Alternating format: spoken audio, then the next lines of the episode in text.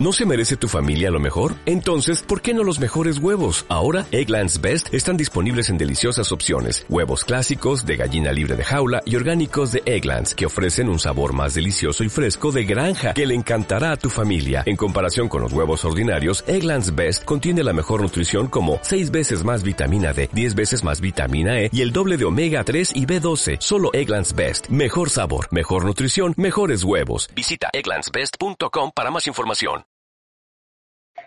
Esos superpoderes no son mágicos, son producto del desarrollo tecnológico y científico brillante. Solo están disponibles y funcionales cuando se combinan con las medidas básicas de prevención, como frutas y verduras.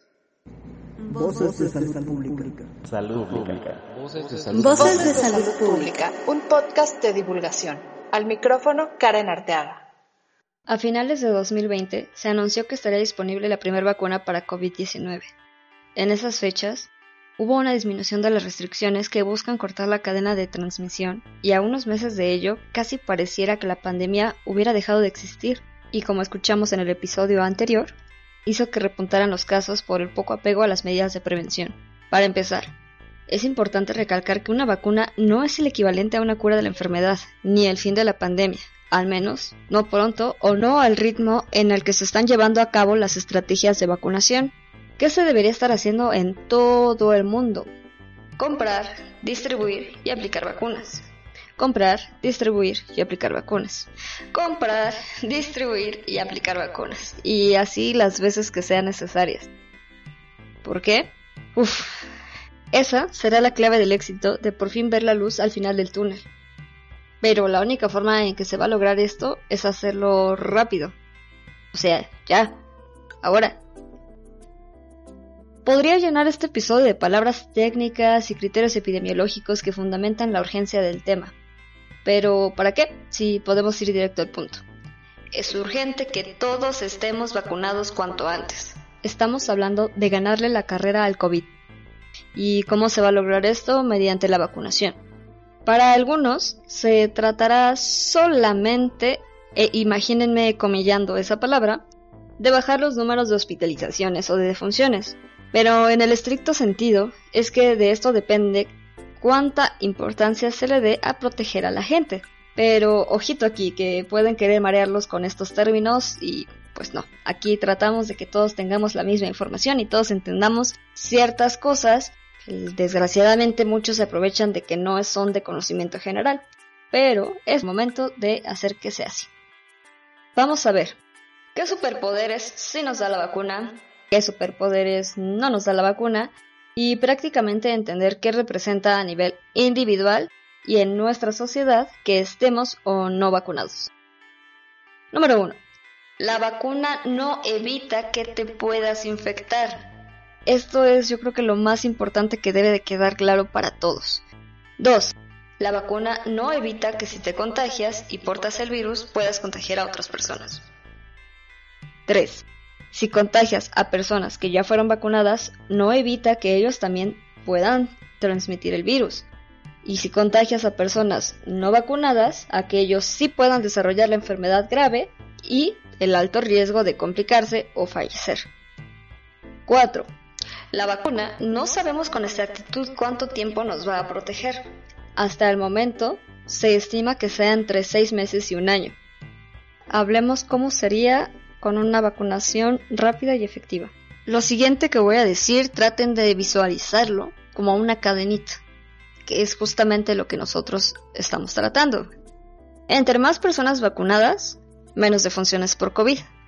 Entre más personas vacunadas, menos casos graves y menos requerimientos de insumos para la atención en hospitales. Entre menos casos que requieran atención en hospitales, menos probabilidad de transmitir la enfermedad entre más casos leves de la enfermedad que logren recuperarse en un promedio de 14 días, menos suspensión de labores. Y entre menos suspensión de labores, la recuperación económica será menos lenta. Vamos a desglosar un poco los puntos que mencioné anteriormente.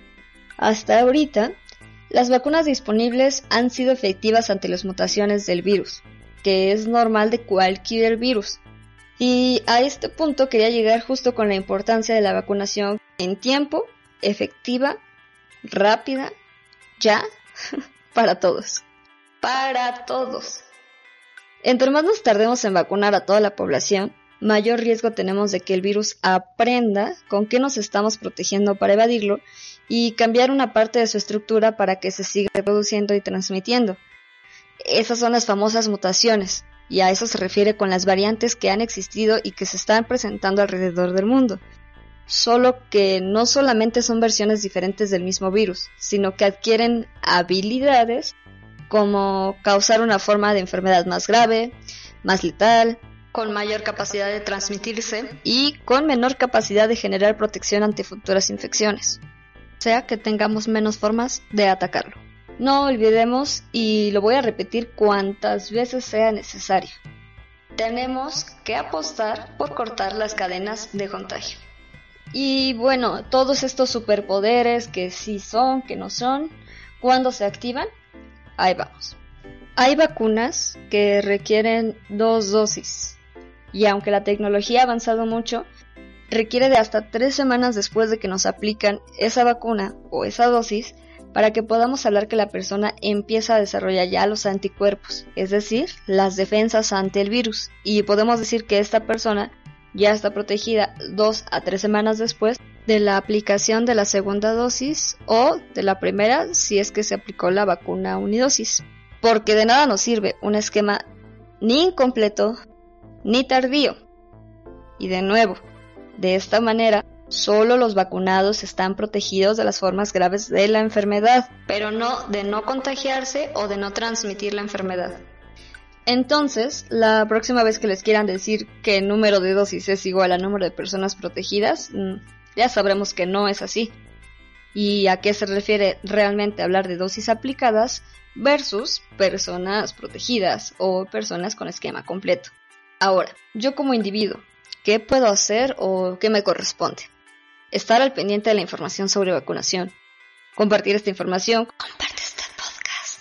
Si existen mecanismos de diálogo con tus representantes gubernamentales, solicita que se priorice la vacunación para todos, especialmente al personal de salud, ese mismo personal que necesitamos que esté disponible para poder atendernos en caso de que nosotros nos enfermemos. Actualmente no existe una primera línea. Sin importar en dónde trabaje ese personal de salud, todo es COVID hasta demostrar lo contrario todo el personal de salud tiene que estar vacunado cuanto antes. ¿Qué más podemos seguir haciendo? Seguir utilizando las medidas básicas de prevención para disminuir contagios. El uso de cubrebocas, ya saben, tapando nariz y boca. Lavado constante de manos, el uso de alcohol gel y manteniendo la distancia de al menos 2 metros de distancia entre una y otra persona. Seguir actuando con responsabilidad es la mejor manera para contribuir a la protección de aquellos que aún no han sido vacunados. Por eso el énfasis en seguir las mismas medidas de prevención como si no hubiera sido vacunado. Por ti, por tus seres queridos, por todos. Recuerda que compartir esta información es compartir prevención. Puedes buscar el episodio anterior en el que te dejo algunos datos importantes para cuidarte ahora con las personas que regresan de vacaciones de Semana Santa. Te agradezco que hayas llegado hasta este momento. Déjame tus comentarios en cualquiera de mis redes sociales. En todas me encuentras como arroba Karen Arteaga SP. Salud en todas las políticas. Medicina del viaje. Reducción de impacto. Encuestas nacionales. Ética. Redes de comunicación. Entornos saludables. Salud ambiental. Buenas prácticas. Sanidad internacional. Medicina preventiva.